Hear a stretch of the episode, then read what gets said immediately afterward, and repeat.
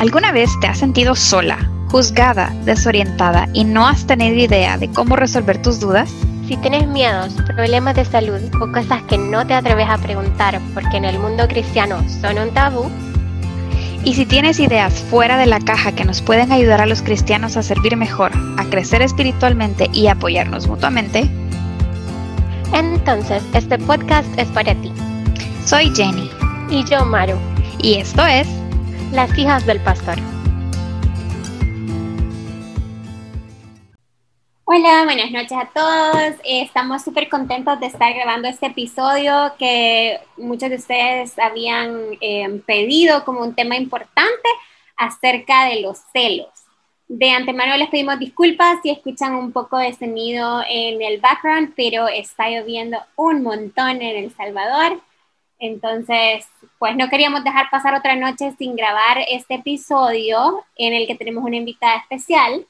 Jennifer, no sé si quieres presentarla. Claro, es alguien sumamente especial para nosotras, no solamente por su profesión, sino porque eh, nos ha visto crecer desde chiquititas. Su familia ha sido muy amiga eh, de nuestra familia y siempre han tenido un lugar bien especial en nuestra vida. Ella es la licenciada en psicología Keren de Alvarenga y está con nosotros este día para hablarnos un poquito más acerca de los celos, que es el tema que trataremos hoy. Bienvenida, Keren. Gracias. Gracias por la invitación. Feliz de participar con ustedes. Bueno, ahora que, que, ya estamos em, como entradas en materia, nosotros quisiéramos saber clínicamente o psicológicamente qué son los celos, hermana Keren. Bueno, los celos son parte de las emociones que tenemos como seres humanos son sentimientos que llegamos a experimentar cuando sentimos amenazada nuestra relación, cuando sentimos amenazada la pertenencia de las personas que están a nuestro alrededor. No se van a presentar únicamente en pareja, sino que puede ser entre hermanos, de padres a hijos, de hijos a padres. Siempre que exista una relación entre personas, pueden presentarse los celos. A mí me llamó bastante la atención que esta semana yo he estado investigando acerca de los celos, estamos, hemos estado leyendo bastante con Maru y escuchamos un par de podcasts al respecto para prepararnos un poquito del tema y, y la verdad es que es un sentimiento así como el, el enojo, la felicidad, la frustración, o sea, es un, es un, sentimiento humano, o sea, es algo que incluso eh, hasta los animales lo sienten hasta, hasta cierto punto, de un grado diferente, obviamente, más, más como posesivo de esta persona es mi dueña y es solo mía, a eh, vivirlo con un humano desde que está chiquitito. Por ejemplo, yo lo viví con mis hijos y es súper común que cuando un niño es hijo único y viene el segundo bebé, el, el hermanito, pues exista una etapa en la que van a sentir celos en el inicio porque obviamente le quitó parte de la atención que tenía a sus padres. Entonces, eh, dicho que es un, un, sentimiento en el ser humano, también eh, queríamos saber qué tan normal es que lo sintamos en ciertas etapas de nuestra vida hacia ciertas personas, porque yo siento que es más como de hijos a padres, eh, en algunos casos entre hermanos. Cuando digo celos de hermanos es más como por ejemplo, yo tengo dos hermanos varones, yo soy la más chiquita, entonces cuando vi, me empezó esta etapa de que me gustaban los varones y todo, mi hermano mayor Johan era el más celoso del mundo, o sea, él era como, vos no le vas a hablar a nadie, o sea, y, si sus amigos le decían qué bonita tu hermana, se ponía, pero celosísimo y enojadísimo y se peleaba con ellos y todo. Pero a mí me daba risa porque yo no sentí celos de él, la verdad, nunca, pero es hasta cierto punto como bien bonito, o sea, eh, en ese sentido, ¿verdad? Porque uno se siente cuidada, uno se siente apreciada, uno se siente valorada. Pero hasta qué cierto punto y hasta qué momento uno empieza a sentir que esos celos ya no son normales, ya no son naturales, sino que pasan al grado de obsesión o pasan al grado de, de un problema. ¿Y qué podemos hacer? Bueno, desde el punto de vista de quien siente los celos, eh, deja de ser normal cuando esta situación eh, controla su vida, cuando pierde el control sobre sus emociones y todo gira alrededor de los pensamientos eh, en relación a los celos, sean estos infundados o con fundamento. Y para el que está recibiendo esta, esta parte de los celos, sería en el momento en que ya no me siento tranquila, ya no me siento cómoda, porque eh, está afectando mi relación con esta persona, está afectando mi relación conmigo misma, el hecho de, sentirme celada, por, ya sea por un hermano o por la pareja. Yo siento que es, es hasta cierto punto un poquito más fácil cuando es un celo de pareja y que no son esposos porque es más fácil separarse de esa persona por los celos. O sea, es decir, si yo tengo un novio y de repente se puso celoso de la nada, con o sin fundamento, es más sencillo y más fácil eh, decir, bueno, hasta aquí llegó la relación y nos vemos y bye, o sea, yo sigo mi camino, todo el tuyo y, listo. Pero ¿qué pasa cuando es familia? Sea, que cuando es mi hermano, por ejemplo, que de verdad se obsesiona con el que yo no tenga novio o con el que eh, yo no pueda salir ni con mis amigas porque ya me está controlando. Y se lo digo porque lo he vivido con amigas mías que tienen hermanos que de verdad se les pasa la mano de celos. O sea, tanto así que eh, hasta ellas tienen que ocultar casi que el 80% de su vida y mentirles todo el tiempo porque se ponen eh, ridículamente celosos. Entonces, ¿qué podemos hacer cuando es alguien que no podemos sacar de nuestra vida tan fácilmente? Es alguien con que vivimos, es nuestro papá, nuestra mamá o nuestros hermanos. Bueno, ahí habría que ver eh, el motivo por el cual la persona está celando. Cuando hay un motivo, cuando hay un antecedente de una relación tal vez no muy agradable que ha tenido la chica y por eso el, hermano la cela, pues habría que ver si hay alguna, algún antecedente. Pero si no hubiese un antecedente, entonces, ¿cómo podemos evitarlo, cómo podemos conversarlo. Es esa la clave, es hablar con nuestro hermano, hablar con nuestros padres sobre cuáles son sus temores, porque los celos en realidad eh, son un indicativo de que hay un temor, de que hay una preocupación de perder a la persona a la cual estoy celando. Entonces, el, el, conversar entre hermanos, el conversar con nuestros padres, eh, nos puede ayudar a aclarar o a comprender cuál es la preocupación y eh, haciendo uso de razón, ¿verdad? Tratar de, de, justificarnos. Confiando que estamos hablando con alguien que va a entender la razón. Porque cuando los celos se apoderan de la persona y es ya irracional el asunto, pues no hay conversación o comunicación que mejore esto. Exacto, cuando ya es algo que pasa del, celo natural, pasa de la emoción y del sentimiento y se vuelve una patología, ¿verdad? Que incluso está clasificada como celotipia dentro de los trastornos eh, conocidos antes como paranoias. Eh, cuando ya esto trasciende y se vuelve una patología, pues entonces sí es necesario una intervención psicológica de la familia eh, ¿Cuándo voy a saber que es una patología? Cuando los celos son realmente excesivos. Porque yo como hermana, si quiero salir con mis novios o con mis amigas y mi hermano me pregunta cada rato eh, dónde estoy, me pregunta eh, con quién voy, pero no va donde yo estoy ni tampoco se molesta si no le respondo, digamos que estamos en un rango normal de celos pero si mi hermano eh, ve que voy a salir y se empieza a arreglar y ya va conmigo y no me deja estar en ningún momento sola, me sobreprotege, entonces ahí ya trascendimos de un celo normal a un celo patológico. O sea, sí está considerado el celo como... Sí, eh, se llama celotipia. Celotipia, celotipia. O sea, sí puede trascender a más allá de simplemente un sentimiento, sino a tener ya casi que enfermedad. Exacto, puede trascender eh, cuando se sale del control de la persona el manejar los celos. Cuando, como les decía al principio, cuando su vida gira alrededor de ese sentimiento, de esa emoción, eh, de querer, de creer perder a la persona que se está celando. ¿Y hay algún tipo de celo positivo? Es decir, ¿hay algún nivel de celo que me pueda hacer a mí sentir amada o, o hacerle ver a la persona, no sé, en este caso en una relación de pareja, la persona con la que se está, que es importante para uno o en general es, es algo negativo que se debería tratar de minimizar o se debería tratar de evitar completamente en una relación? Creo que más que positivo es algo natural, es algo que naturalmente nos, nos hace o nos aparece cuando sentimos amor hacia una persona. Eh, no, no va a ser positivo nunca porque las personas no son nuestra propiedad. Las personas eh, nunca van a ser completamente nuestras.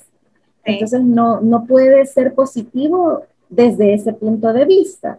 Ahora, va a ser positivo para mí, quien lo recibe, si no es excesivo, porque de repente me puedo sentir querida, me puedo sentir necesitada cuando recibo algún tipo de, de indicativo de que me están celando, siempre y cuando esto no trascienda a lo que hablamos, ¿verdad? Cuando ya es algo demasiado excesivo. Sí, y yo creo que todos en algún punto de nuestra vida, ya sea hemos sentido celos eh, hacia alguien o por alguien y también hemos celado, ¿no? O sea, siento que es algo bien, bien natural. Y el problema está tal cual en saber cuando esto ya ha trascendido de un simple sentimiento a algo que ya nos controla o que nos controlan. Exacto, exacto, esa es, esa, lo que tú has dicho es la clave, es, esa, esa es la línea que nos, nos identifica si ya se salió de control, es cuando ya nuestra vida gira alrededor de esto, si somos los que estamos celando, y si somos a quien nos está celando, es cuando ya no soportamos eh, demasiada tensión. ¿Y cómo podemos saber si realmente es celo? Porque Jennifer y yo hablábamos cuando estábamos eh, preparando este tema y hablábamos acerca de hay circunstancias, bueno, para mí es un poco más difícil eh, como relacionarme con el tema, porque obviamente pues no tengo una relación de pareja, pero me pongo a pensar, es decir, yo no siento que yo sea una persona que se vaya a sentir enojada, ofendida o, o, con la necesidad de controlar que mi pareja futura o ficticia venga y salga con sus amigos em, o que salga con una, con una amiga. Eh, ese tipo de cosas no creo que me, me generarían a mí un conflicto pero, por ejemplo, si viniera una persona y, no sé, sabe que esa persona tiene una relación y está que lo toca, que le agarra la mano, que lo abraza, que le dice cosas como un poco inapropiadas, eso, lo que, la sensación de incomodidad que eso genera, ¿son celos o es simplemente un nivel de indignación natural porque se considera una falta de respeto? Yo le decía que eso era abusividad, que no eran celos. pues claro, es que sí, sí, es, natural, es natural sentir la, necesidad de la exclusividad en una relación de pareja, es natural y es lo sano, el, el, que seamos exclusivos los unos, el uno del otro. Y va a ser en nosotros normal el ver que una persona converse con nuestra pareja siempre y cuando nos sintamos amenaza. Pero quizás para ampliar un poco más, ¿qué es lo que nos hace ser más celosos? Pues cuando nuestro nivel de autoestima está bajo. Si yo no tengo una autoestima adecuada como la chica en la relación y me parece que la otra jovencita con la que está hablando mi novio eh, es más bonita, tiene mejores cualidades que yo, me siento amenazada y entonces aparecen los celos borbandeando mi cabeza, porque me siento que mi, novio se puede fijar más en ella que en mí. Otra situación que puede provocar es que haya tenido relaciones anteriores en donde la persona con la que yo tuve una relación eh, no me fue fiel, no me fue sincera y por lo tanto, pues mi reacción ante esas situaciones que usted comentaba eh, va a ser lógicamente una alarma para mí el ver a mi pareja, el ver a mi novio conversando con otras personas, porque en mi mente voy a recordar o hacer memoria de lo que sufrí en la situación, en la relación anterior. Dicho esto, ¿usted como psicóloga cree que alguien que es celoso y que, y que pasa un poquito más del, de los celos naturales, porque es un celoso eh, ya un poquito más fuerte, que quizás no llega a la celotipia, pero sí es bastante celoso, ¿usted cree que esa persona puede cambiar o los celos es algo ya bien infundado en una persona? ¿O sí es posible que una persona celosa pueda cambiar? Es posible que una persona celosa pueda cambiar en la medida en que trabaje en ello. Todo, todas las conductas de los seres humanos pueden cambiarse siempre y cuando la persona reconozca que necesita cambiar. Pero si la persona no lo reconoce, es muy difícil, es muy difícil que pueda cambiar. O sea, tiene que venir de la persona, ¿verdad? Correcto, sí. Si como pareja logramos el conversar, el ponernos de acuerdo y, explicarle a nuestra pareja que nos sentimos incómodas, que nos sentimos eh, ofendidas muchas veces a causa de esos celos y mi pareja reconoce que está haciendo mal, que me está haciendo daño y de su, de su parte quiere cambiarlo, entonces lo va a lograr. Pero si por más que yo le explico que no me siento cómoda, que me hace daño, que me lastima, no entiende que me está lastimando, entonces muy difícil que lo pueda cambiar. Yo siento que también es como proporcionar las herramientas necesarias para que nuestra pareja, eh, uno, reconozca el por qué siente celos y dos, eh, sepa que los celos que tiene probablemente no están infundidos, sino que simplemente en su mente y que podemos eh, ofrecerle las herramientas correctas para que lo conozca. Por ejemplo, yo quizás porque siempre tuve a solo a mis hermanos varones, yo siempre casi las, el 100% de mis amigos eran hombres, pues por los mismos hermanos de los amigos de mis hermanos, todo, que toda la vida vivían en mi casa, tuve muy poquitas amigas mujeres. Entonces, a mí me cuesta mucho hacer una amistad con una mujer, una amistad así sincera, ¿verdad? Entonces, ahora que ya estoy adulta y, y, que pues estoy con Eduardo, que es mi esposo, yo tengo amigas y salgo con ellas, pero también tengo amigos, hombres. Entonces, al inicio de la relación, cuando éramos novios todavía, no pasado, yo le decía como, mira, voy a salir con tal persona, que era un hombre, y vamos a ir a comer, tranquilo, y yo de lo más tranquila, porque yo no soy una persona celosa. Y él era como, ok, está bien, y no me decía como, mira, me siento celosa ni nada, no, pero yo sabía en el fondo que él estaba celoso. Y yo sabía por qué también, porque no lo conocía. Por ejemplo, un mejor amigo vive en Guatemala y Eduardo no lo conocía porque obviamente no lo había llevado a Guatemala todavía. Y cuando yo iba por trabajo o por cualquier otra cosa a Guatemala, yo le decía, voy a salir con Cam, voy a ir a cenar, y era como, ok, está bien. Y al principio era como, se sentía amenazado, ¿verdad? Porque no conocía a esa persona. Y yo le decía, pero es que si, o sea, si nos vieras, pues, tú te das cuenta que nada que ver, o sea, que somos hermanos, pues, o sea, nuestro cariño, nuestra amistad es más fraternal y no romántica, para nada. Entonces, una cosa que yo se lo dijera y otra cosa que lo viera. Exacto. Eso, eso, ah, eso que tú dices es muy importante porque si, si la persona se siente insegura, no va a lograr cambiar esa, esa percepción a menos que vea eh, la actuación de la pareja y al ver el comportamiento con la otra persona, sepa que, que no está amenazado, que su relación está bien que como tú dices es solo una situación de amistad y no, no va a trascender a una relación amorosa. Correcto, jamás. y entonces, cuando lo conoció al fin, él se dio cuenta, vio nuestra interacción, vio nuestra amistad, vio cómo platicamos, cómo nos tratamos, todo.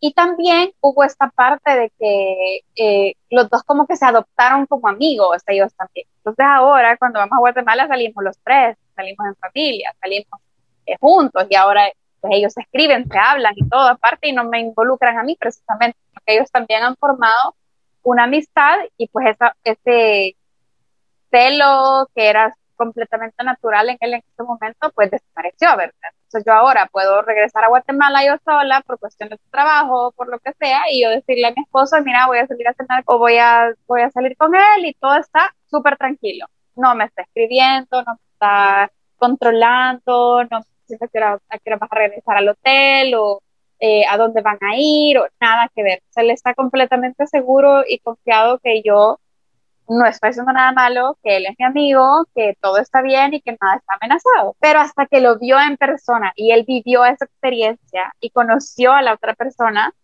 entonces sus celos simplemente desaparecieron. Entonces es más como eh, otorgarle las herramientas a nuestra pareja para que él pueda eh, seguir sintiéndose salvo. Si es como una amiga, pues que conozca a mi amiga. Y si ya aún conociéndola me dice como, mira, esa tu amiga no me gusta, ok, ¿por qué? ¿Qué sentís? ¿Qué has visto? ¿Por qué no te agrada? Decime por qué. Y eso también es, es al contrario, ¿no? O sea, yo, uno de mujer tiene un sexto sentido que nunca se equivoca. Sí. Y, y, y yo le puedo decir a mi esposo, mira, o sea, tenés muchas amigas, pero ella en particular, o sea, ella algo hay. Y yo sé que a ti no te gusta y que no te atrae, pero esa mujer no. Y yo lo sé y lo sé y lo sé y lo sé. Y no es que se sienta celos, sino que simplemente el sentido de mujer le dice a uno, esta niña no está buscando solamente una amistad, sino que quiere algo más. Y ese sexto sentido no se equivoca. Entonces ahí también entra el rol de la, de la otra pareja y decir, ok, si no te sentís cómoda con ella o con, o con mi amigo o con quien sea, entonces voy a procurar no tener esta relación ya, esta amistad. Pero es que eso es una línea bien delgada y, y, bueno, es que este tema es un poco complicado para mí porque como meto mi cuchara, pero esa es una línea bien delgada porque ¿qué pasa si yo me la, o sea, si yo digo, no, es que las mujeres no nos equivocamos, tenemos un sexto sentido y le ando prohibiendo las amistades con toda la gente solo porque yo tengo esa inseguridad o esa percepción y se lo quiero achacar a mi sexto sentido y le voy a limitar a la, a la otra persona su círculo de amistades. Depende, porque yo te lo estoy diciendo de mi punto de vista porque yo no soy una persona celosa. Entonces, cuando yo siento eso, no son celos, precisamente, sino es, un, es una alarma en mí. Es como, mmm, esto no está normal. Mm, esto no es así. Y no solamente me pasa con, con, con, mi esposo, sino me pasan con mis amigas, me pasan con mis amigos. Y no te ha pasado a ti que tu amiga viene y te dice, mira, estoy saliendo con este eh, muchacho y, y, tú como, mmm, mira, él no estoy segura que sea el correcto para ti y que de repente sale con algo y es como, ¿ya viste? Entonces no es que precisamente sean celos, sino como, es como, no sé, no sé si psicológicamente existe el sexto sentido o cómo se le llama eso, ¿usted qué diría? Sí, sí, sí existe, sí existe. La verdad es que la experiencia, la evidencia nos hace crear ciertos juicios que nos ayudan a, poder distinguir el tipo de personas que están rodeando a nuestras parejas. Y, y, es lo que decía Maru, que si era normal o positivo, pues ahí es donde lo normal se pudiese volver positivo, cuando utilizamos no solamente esa sensación de malestar, sino que utilizamos otras herramientas, como tú decías, que son la comunicación, el conversarlo con nuestra pareja, esta persona no me parece, no me siento tranquila, y eh, lo que provoca es un cambio de actitud, tanto de mí, porque ya he podido exteriorizar mi sentir, como de mi pareja, eh, procurando no lastimarme, ¿verdad? No es que voy a limitarle todas sus amistades, porque si hago esto, entonces ya estoy pasando de la línea de los celos a la celotipia, ¿verdad? Ya me estoy eh, exagerando o excediendo en mi relación de pareja, pero si es eh, algo eventual, como tú decías, pues se vuelve lo natural, se vuelve positivo. Correcto. Y eso es lo ideal, ¿no? Eso es lo ideal que suceda. Que no todas las parejas lo logran vivir así y no y también las amistades, porque hay ciertas amistades que sí son bien celosas entre ellas y es como, yo soy tu única amiga, no puedes tener otra amiga que no sea yo. Entonces, también que nosotros estemos alertas de, este tipo de relaciones y este tipo de comportamientos en todas las personas que queremos y que están a nuestro alrededor, identificar estos problemas para decir, esto no es normal, o sea, mi amiga no me puede prohibir tener otras amigas. Eh, quizás mi pareja, por ser mi pareja, no es que me pueda prohibir, pero sí me puede decir, no me siento cómodo que seas amiga de esa persona, independientemente sea del mismo sexo o no. O no me siento cómodo que salga a tal lugar. Pero hasta cierto punto, pues nuestra pareja vive con nosotros y tiene derecho de decir esto. Pero nuestras amistades, ¿qué derecho puede tener de decirnos, no quiero que seas amigo de esta persona? Bueno, como amistad, creo que tal vez el derecho de decir no quiero, ni como pareja, ¿verdad? Creo que no lo tenemos. El derecho de decir no quiero que te relaciones con esta persona, pero sí, sí tenemos el derecho de expresar cómo nos sentimos cuando se relacionan con otras personas, eh, hablando de pareja y hablando de amistades, tenemos el derecho de expresar nuestra percepción acerca de la persona pero en ningún momento limitar la relación ni de amistad eh, ni amorosa en el caso de nuestras amigas, que no nos guste la pareja con la que ha iniciado una relación, porque nuestro derecho no llega hasta ahí. Y esto desde el punto de vista cristiano, usted que es una profesional de la salud mental, pero también es creyente, usted piensa que, o, tal vez no piensa, pero pero sabe, de acuerdo a su conocimiento de las escrituras, que esto sea algo que vaya en contra de Dios o en contra de su voluntad una vez que se vuelve una celotipia. Es decir, si yo ya me volví obsesionado con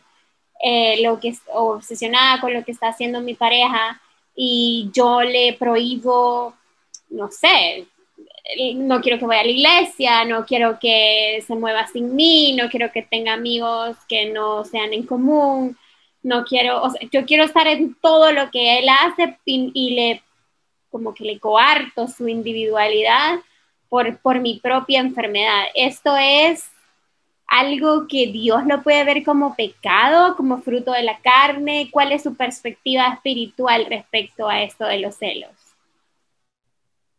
Creo que no son agradables delante de Dios, porque cuando nos volvemos demasiado insistentes en querer conservar a una persona, estamos idolatrando a esta persona.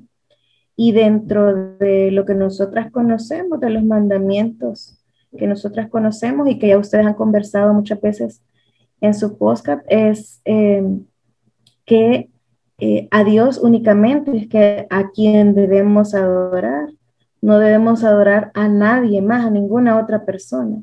Y cuando los celos trascienden de, una forma obsesiva, estamos idolatrando a la persona al ser amado y, y, dejamos de lado la relación que tenemos incluso hasta con Dios, porque todo nuestro pensamiento, toda nuestra atención está dedicada a la persona eh, con la que, a la que estamos celando. Y definitivamente eso no es agradable a los ojos de Dios. Sí, definitivamente yo soy de acuerdo en eso. Creo que hay una delgada línea entre amar, incluso creo que hay una, un mal concepto en, en hasta expresar adoración por alguien más que no sea Dios, ¿no? Que, que a veces lo usamos mucho como una práctica coloquial, de decir como, ay, yo te adoro, pero, pero en realidad no es eso lo que deberíamos estar transmitiendo, sino yo te amo o yo te quiero, ay, eso es súper importante para mí, pero, pero el nivel de adoración tiene que ser exclusivamente para Dios y tratar de mantener em, o hacer uso del dominio propio para poder mantener a raya esas relaciones. Ahora, lo que yo sí tengo duda es em, si una persona no está dispuesta o no está lista para ir a terapia, ¿cómo puede tratar? Em, pero quiere cambiar, es decir, quiere cambiar, pero no tiene los recursos, los medios, el tiempo, etcétera, etcétera, para ir a terapia cómo puede hacer cosas prácticas en la vida diaria que le ayuden a cambiar esa condición? Bueno, lo primero es la comunicación, el expresar cómo se siente, es importante porque la otra persona, la, pareja, le va a ayudar a razonar. Y ese razonamiento que van a hacer ambos le puede hacer el, cambiar la percepción que tiene de inseguridad y eh, lograr disminuir los celos. Otra cosa que puede hacer es trabajar en su autoestima, en su autoconcepto. Cuán, cuán bonito se cree, cuán bueno se cree, cuán especial se cree.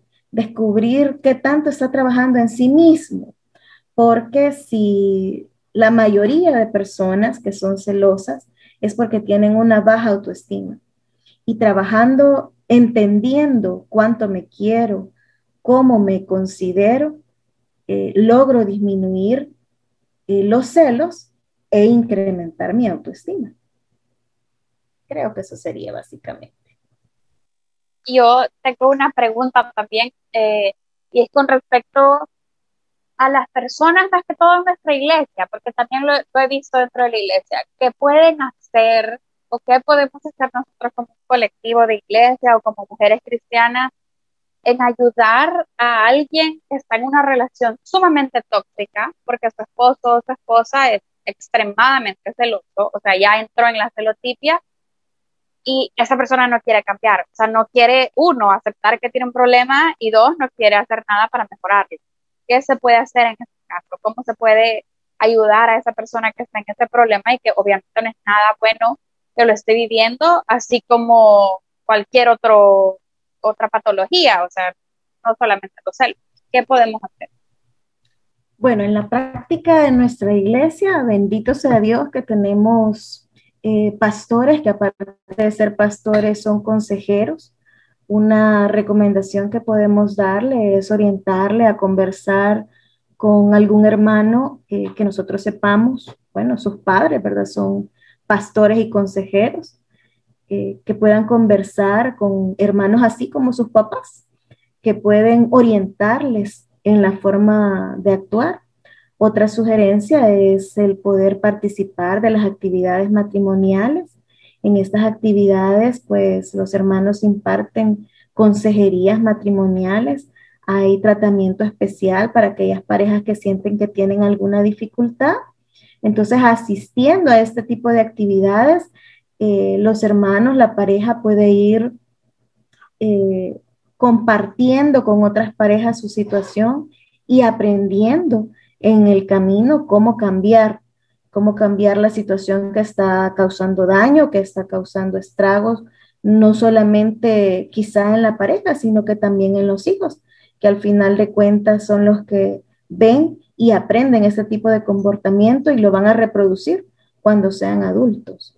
Pienso que quizás deberíamos tener otro tipo de mm, como de acercamiento con estas personas que tal vez no los haga sentirse tan acorralados, pero que les permita entender que hay formas de tratar los comportamientos y de corregirlos, y que no es un ataque a ellos como personas, sino que es un, em, un proceso para sanar malos hábitos. Es decir, no es que uno los acuse de que sean malas personas o que tengan mal corazón, sino que simplemente tenemos hábitos que son mal aprendidos que se pueden corregir y tal vez el, el approach que tengo el, el, acercamiento que debemos de tener con, con esas personas deba ser un poco más contacto para que no salgan como demasiado agresivos, ¿no?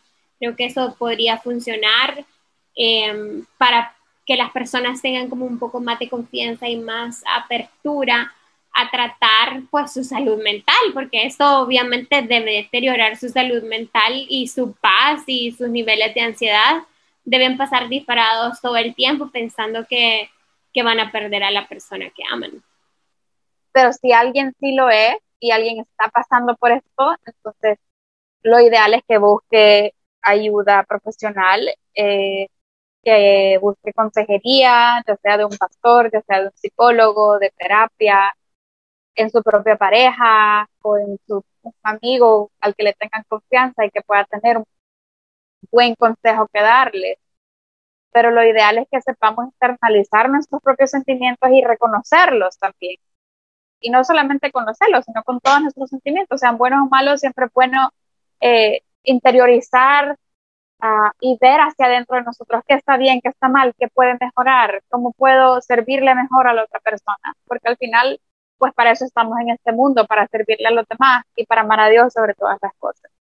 Y sabemos que cuando un sentimiento que si bien es cierto es natural, como los celos, pero cuando un sentimiento trasciende más allá y se convierte en algo más grave, es algo que no le agrada a Dios, es algo que Dios sí lo ve como pecado, porque la Biblia también define el pecado como saber hacer lo bueno y no hacerlo. Entonces, si sabemos que no ser así de celosos no es bueno, y lo sabemos y lo reconocemos, pues sabemos también que estamos pecando, ¿no? Exacto.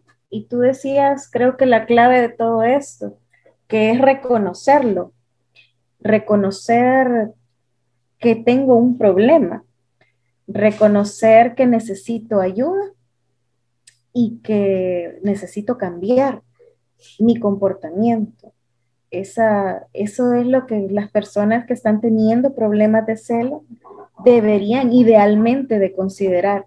Es difícil, es difícil porque cuesta reconocerlo cuesta aceptar que me estoy equivocando, pero no imposible. La conversación, la comunicación con la pareja, con la familia es muy importante y también definitivamente estos espacios como los que ustedes tienen en donde orientan a los demás acerca de lo adecuado y lo no adecuado dentro de una relación.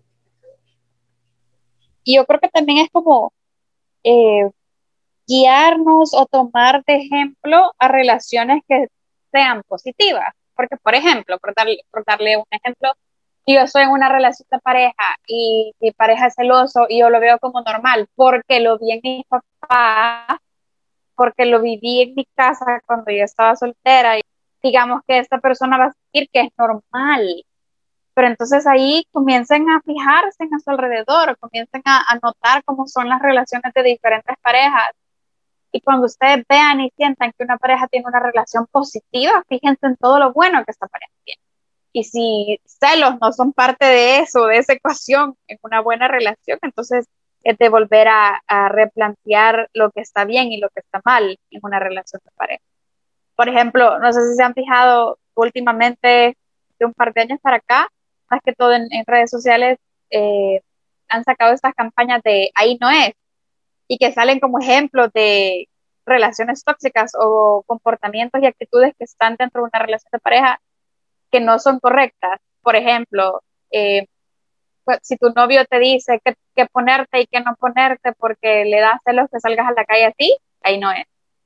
Si te controla quiénes son tus amistades, ahí no es.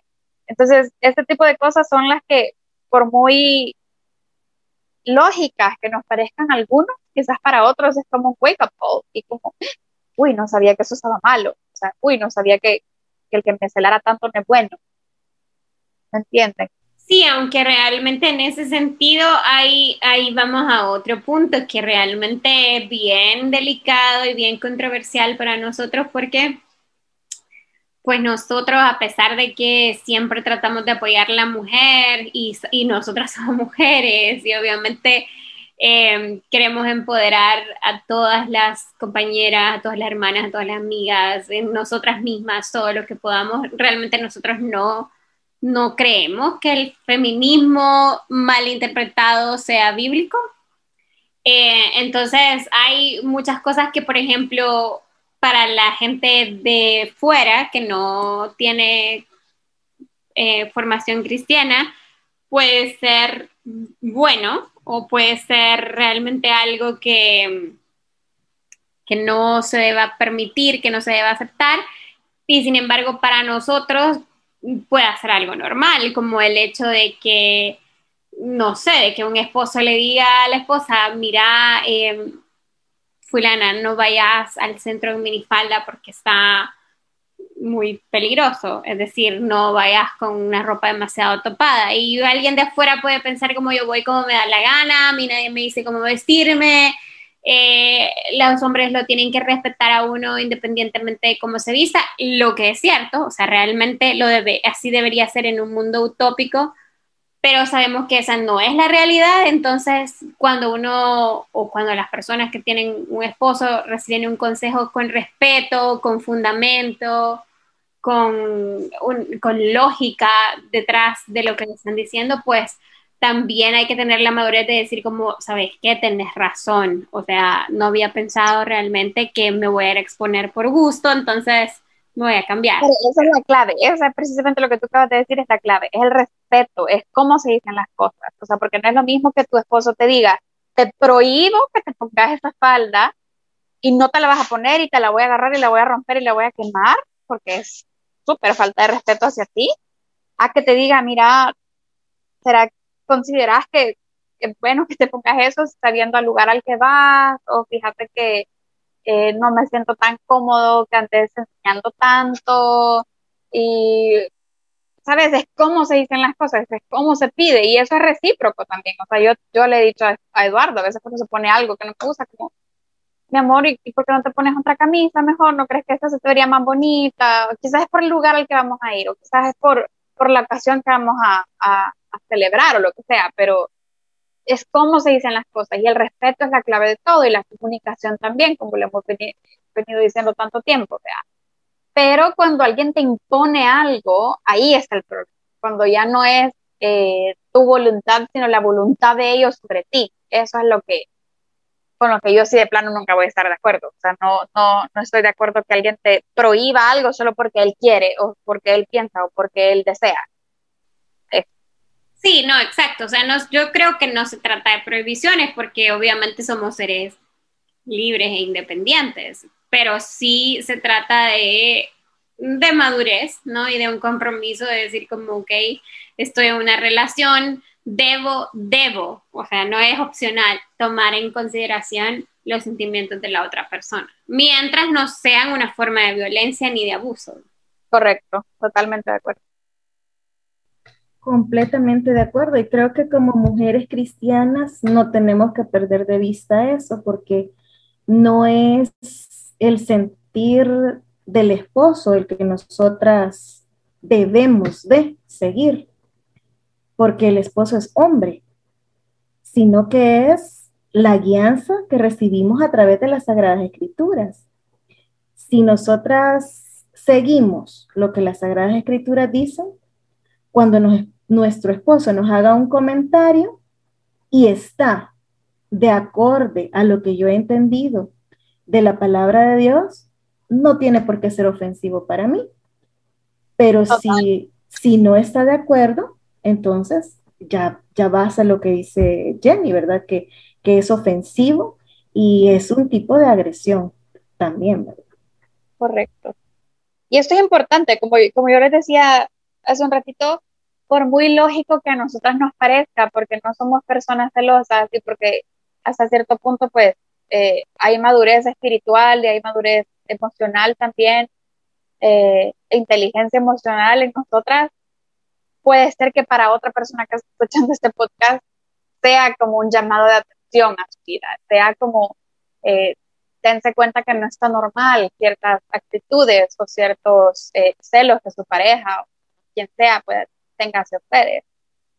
Y que siempre hay alguien que está dispuesto a ayudar, siempre está alguien dispuesto a escuchar también, porque a veces, eh, pues si no estamos listos para recibir ayuda, pues por lo menos vamos a estar listos para hablar y para, y para ser escuchados. Y al solo hablarlo y al solo exteriorizarlo y, y, poner nuestra confianza en otra persona y decirle cómo nos sentimos, eh, eh, qué es lo que estamos viviendo y qué es lo que estamos pasando en ese momento, pues es de mucha y muchísima ayuda. Solo que, ojo, hay que saber escoger, vea, porque tampoco voy a venir y le voy a ir a contar mis problemas a mi amiga que está más perdida que una cabra. Y obviamente el consejo que voy a recibir no es bueno. Entonces hay que saber elegir a quién y con quién y a dónde también. Completamente de acuerdo. Y insisto, en los espacios que se abren eh, como parte de nuestra iglesia, hay muchas parejas que dicen, ¿Y para qué voy a ir a un convivio matrimonial si mi matrimonio está por caerse? A causa de los celos, a causa de infidelidades. Pero al contrario, Al contrario, debo de ir a un convivio matrimonial porque es ahí donde voy a encontrar consejos de cómo superar eh, estos problemas, de cómo superar problemas de celos, de cómo superar problemas de infidelidad, de cómo, de cómo mejorar mi relación matrimonial, si es ya eh, una pareja casada. Y si son jóvenes, pues en las actividades que son de jóvenes, las convenciones, los convivios juveniles, donde hay este tipo de orientación que nos sirve para poder llevar mejores relaciones, sean amorosas o sean familiares, a llevarlas siempre en armonía. Totalmente de acuerdo con usted, súper de acuerdo. Bueno, realmente creo que lo, lo importante es hacer una recapitulación de varias cosas. Uno, hay que saber hacer uso del dominio propio que el Señor nos ha dado para identificar incluso en uno mismo si uno está cayendo en una conducta que, primero pueda ofender a Dios y segundo se pueda convertir en una celotipia que dañe una relación a tal grado que ya no tenga reparación. Dos, saber que las conductas son modificables, que para eso existen muchas personas que se han preparado en el campo de la salud mental, para trabajar con diferentes tipos de terapia la adaptación de las conductas que hemos mal aprendido. Es decir, que solamente porque ya tenemos un hábito, un problema, una adicción a controlar las cosas, no significa que no la podamos cambiar. Em, tres, saber que si uno no puede solo debe pedir ayuda y que no hay nada malo en eso. Y, y al contrario, pues estamos todos para ayudarnos. Y cuatro, creo que lo más importante en términos materiales es saber que ser cristiano no es sinónimo de tener que aguantar cosas que pongan en peligro tu vida, ni tu relación con Dios, ni tu integridad personal, ni tu integridad eh, mental. Es decir, si estás en una relación que, que te está causando un deterioro físico, emocional, espiritual, a causa de, de estar en una relación con una persona que es enferma de celos, pues que podés recurrir a muchos mecanismos de ayuda em, y pues que todos los que podamos vamos a procurar echarnos la mano para salir adelante. No significa que una relación se tenga que terminar, porque a veces quizás ese es el miedo, sino que se deben tomar medidas para empezar a sanar de la forma correcta. Entonces creo que hay que dejar abiertos los canales para que las personas puedan eh, acercarse a quien sea que consideren que puede ayudarles y pues ahí se comienza, se comienza una redecía de ayuda, ¿no? De, de, ver y de tratar de entender qué es lo que se puede hacer para, para mejorar la situación que están viviendo. Exacto, estoy súper de acuerdo con todos los puntos y de verdad que es un tema que podríamos seguir hablando, así como todos los temas de todo el podcast. Pero muchas gracias por escucharnos, gracias por estar aquí, gracias Keren por estar con nosotras y darnos luz en el tema desde una perspectiva de la psicología. Gracias por siempre orientarnos y estar ahí con nosotras eh, siempre, de que somos niñitas. Un privilegio para mí acompañarlas las felicito por sus proyectos y sigan adelante, siempre bajo la dirección de Dios, todo hacia adelante. Amén, muchas gracias. Y esperamos tenerla con otro tema, quizás no, no, no tan dark, sino más positivo, para que podamos reírnos un poquito más en otro episodio. Ok. Muchas gracias a todos por escucharnos. Feliz fin de semana, si lo están escuchando un viernes, y feliz eh, día para todos. Hasta la próxima.